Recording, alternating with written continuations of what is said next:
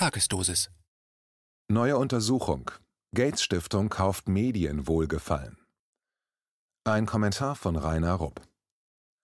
Das US-Medienmagazin Columbia Journalism Review (CGR), das halbjährlich in Printversion erscheint und zwischenzeitlich online aufdatiert wird, ist ein Produkt der Journalistenschule Columbia School of Journalism, die Teil der renommierten Columbia University in New York ist.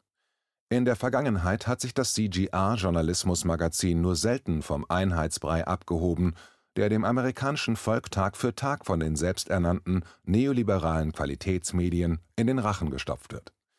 Aber das CGR-Magazin findet, ebenso wie die anderen blinden Hühner New York Times, Washington Post und der CNN Fake News Sender, hin und wieder auch ein Korn Wahrheit. Das war jüngst der Fall, als am 21. August Tim Schwab im CGR-Magazin einen Artikel über seine Recherche über die finanzielle Einflussnahme der Bill und Melinda Gates Stiftung auf die Medienberichterstattung über die Stiftung in den USA, Europa und darüber hinaus vorgelegt hat. Der investigative Journalist Schwab beginnt seinen Artikel mit einem starken Beispiel in Gestalt des National Public Radio (NPR), das einen USA-weiten Zusammenschluss von öffentlichen und privat finanzierten Radiosendern darstellt Dabei nimmt er sich eine Sendung der NPR-Journalistin vor, die unter dem Titel Das Seattle-Wohnungsbeschaffungsexperiment (Seattle Housing Experiment) ein von der Harvard-Universität geleitetes Projekt vorstellte. Bei diesem Projekt ging es um das illusorische Vorhaben, für Familien mit niedrigen Einkommen in wohlhabenden Vierteln Wohnraum zu finden, wodurch ihren Kindern Zugang zu besseren Schulen und anderen Möglichkeiten geboten würden, um so Zitat den Kreislauf der Armut zu durchbrechen. Zitat Ende. Laut den in der Sendung zitierten Forschern könnten diese Kinder dann im Laufe ihres Lebens 183.000 Dollar mehr verdienen, eine Prognose, die eher für Politiker denn für Wissenschaftler typisch ist, zumal das Wohnprogramm sich noch nicht einmal in der experimentellen Phase befindet. Aber das sei nur am Rand erwähnt. Wichtig ist, dass bei dieser Geschichte, die bei so viel Wohltätigkeit träumerisch veranlagten Gutmenschen das Herz erwärmt, die wohltätige Bill und Melinda Gates Stiftung als einzige Unterstützerin des Projektes namentlich genannt wird. Und das gleich zweimal. Denn der NPR-Sender wird auch von der Gates Stiftung großzügig unterstützt, worauf am Ende der NPR-Sendung hingewiesen wird. Zitat Und wir sollten beachten, dass die Gates Stiftung ein finanzieller Unterstützer von NPR ist. Zitat Ende. Auf Nachfrage von Schwab beteuerte die NPR-Reporterin Pam Fessler, dass das Geld von der Gates Stiftung Zitat keine Rolle gespielt hat, warum wir über diese Geschichte berichtet haben. Zitat Ende. Dennoch verweist Schwab darauf, dass Zitat diese Geschichte nur eine von Hunderten ist, die NPR über die Gates Foundation und über Projekte, die sie finanziert, produziert hat, einschließlich unzähliger wohlwollender Beiträge, die aus der Perspektive der Gates-Stiftung geschrieben wurden. Zitat Ende. Wörtlich fügt Schwab hinzu: Zitat, Kürzlich untersuchte ich fast 20.000 wohltätige Spenden, die die Gates Foundation bis Ende Juni Medien gewährt hat, und dabei fand ich heraus, dass mehr als 250 Millionen Dollar in den Journalismus fließen. Zitat Ende. Dazu eine kurze Anmerkung. Gates ist bei weitem nicht der einzige zigfache US-Milliardär, der sich über die Medien Einfluss und politische Macht kauft. Jeff Bezos, der Eigentümer von Amazon, hat zum Beispiel ebenfalls 250 Millionen Dollar für den Kauf der Washington Post bezahlt. Damit hat Bezos, der um ein Vielfaches reicher ist als Gates, einen direkteren Weg eingeschlagen.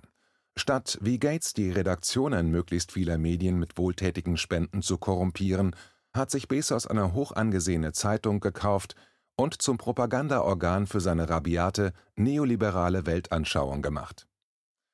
Aber zurück zu den Rechercheergebnissen von Schwab, der weiter ausführt: Zitat, Zu den Empfängern der Gates-Spenden gehören Nachrichtenorgane wie BBC, NBC, Al Jazeera, ProPublica, National Journal, The Guardian, Univision, Medium, The Financial Times, The Atlantic, The Texas Tribune, Gannett Washington Monthly, Le Monde und das Center for Investigative Reporting, Wohltätigkeitsorganisationen, die mit Nachrichtenagenturen verbunden sind, wie BBC Media Action und der Neediest Case Fund der New York Times, journalistische Organisationen wie das Pulitzer Center on Crisis Reporting, die National Press Foundation und das International Center for Journalists und eine Vielzahl anderer Gruppen, die Nachrichteninhalte erstellen oder an Journalismus arbeiten, wie die Leo Burnett Company. Zugleich nimmt die Stiftung alljährlich als Promoter an Dutzenden von hochrangigen journalistischen Konferenzen teil, zum Beispiel am Perugia Journalismus Festival, am Global-Redakteursnetzwerk oder der Weltkonferenz des Wissenschaftsjournalismus. Zitat Ende. Inzwischen ist auch im letzten Winkel Deutschlands bekannt, dass auch hierzulande eine Reihe der sogenannten Qualitätsmedien wohltätige Spenden von der Gates Stiftung erhalten, wie zum Beispiel die 2,3 Millionen Euro für den Spiegel. Das Hamburger Nachrichtenmagazin beteuerte zwar, dass das Geld auf gar keinen Fall die objektive Berichterstattung des Blattes über seinen Wohltäter Gates beeinflusst habe, und hat dann prompt das Gegenteil bewiesen mit seinen wütenden Attacken auf Gates Kritiker. Mit Schaum vor dem Mund hat das Hamburger Magazin pauschal alle Gates-Kritiker als Verschwörungstheoretiker, Spinner oder gar als gefährliche Rechte denunziert. Allgemein scheint die großzügige Medienwohltätigkeit von Gates Erfolg zu haben. Das dürfte für das immer freundlichere Medienumfeld für seine Stiftung ausschlaggebend gewesen sein. Als vor 20 Jahren Journalisten noch den ersten Ausflug von Bill Gates in die Wohltätigkeitsindustrie untersuchten, gingen die meisten noch davon aus, dass er damit entweder zur Bereicherung seines Softwareunternehmens beitragen wollte oder das Ganze eine PR-Übung war, um nach dem hässlichen Microsoft-Kartellstreit mit dem US-Justizministerium seinen ramponierten Ruf wieder aufzubessern in den zwei Jahrzehnten, die seither vergangen sind, hat die Stiftung ihre wohltätigen Medienspenden genutzt, um in weiten Teilen der Welt den öffentlichen Diskurs über ein breites Themenspektrum von der globalen Gesundheit über Bildung bis hin zur Landwirtschaft maßgeblich zu formen. Mit diesem außerordentlichen Grad an Einfluss hat Bill Gates sogar einen Platz auf der Liste der mächtigsten und einflussreichsten Menschen der Welt bekommen, die alljährlich vom US Forbes Magazin veröffentlicht wird Inzwischen ist die Gates-Stiftung in den Medien fast nur noch Gegenstand verherrlichender Leitartikel über ihre weltweiten, angeblich guten Werke, von denen sehr viele einer kritischen Untersuchung nicht standhalten. Hierzulande haben während der Pandemie nicht nur die Nachrichtenagenturen und unsere öffentlich-rechtlichen Qualitätsmedien, sondern auch die Bundesregierung und die Europäische Union den vielfach umworbenen Bill Gates als Gesundheitsexperten für Covid behandelt und um Rat und Hilfe gebeten das, obwohl Gates weder eine medizinische Ausbildung hat noch ein öffentliches Amt bekleidet. Die beiden US-Medien PolitiFact und USA Today, die zum Poynter Institute und Gannett gehören und beide von der Gates Foundation finanziert werden, haben sogar ihre Faktenchecker-Plattformen eingesetzt, um Gates vor Zitat falschen Verschwörungstheorien Zitat Ende und Zitat Fehlinformationen Zitat Ende in Schutz zu nehmen so wurde die Gates-Stiftung zum Beispiel beschuldigt, finanzielle Investitionen in Unternehmen getätigt zu haben, die Covid-Impfstoffe und Therapien entwickeln. Daher sei der starke Einsatz von Gates für eine möglichst breite Impfung der Weltbevölkerung nicht uneigennützig. Tatsächlich geht es dabei um viele zig Milliarden Dollar und Euro für die Pharmakonzerne, in die Gates vorausschauend längst investiert hatte Besonders lukrativ wird das Ganze, wenn die Corona-Impfung jedes Jahr erneuert werden müsste. Nicht nur in den USA, sondern auch hierzulande haben die Faktenchecker der Medienplattform mit allen Mitteln versucht, die Gates-Stiftung von diesen angeblich falschen Verschwörungstheorien und Fehlinformationen in Schutz zu nehmen.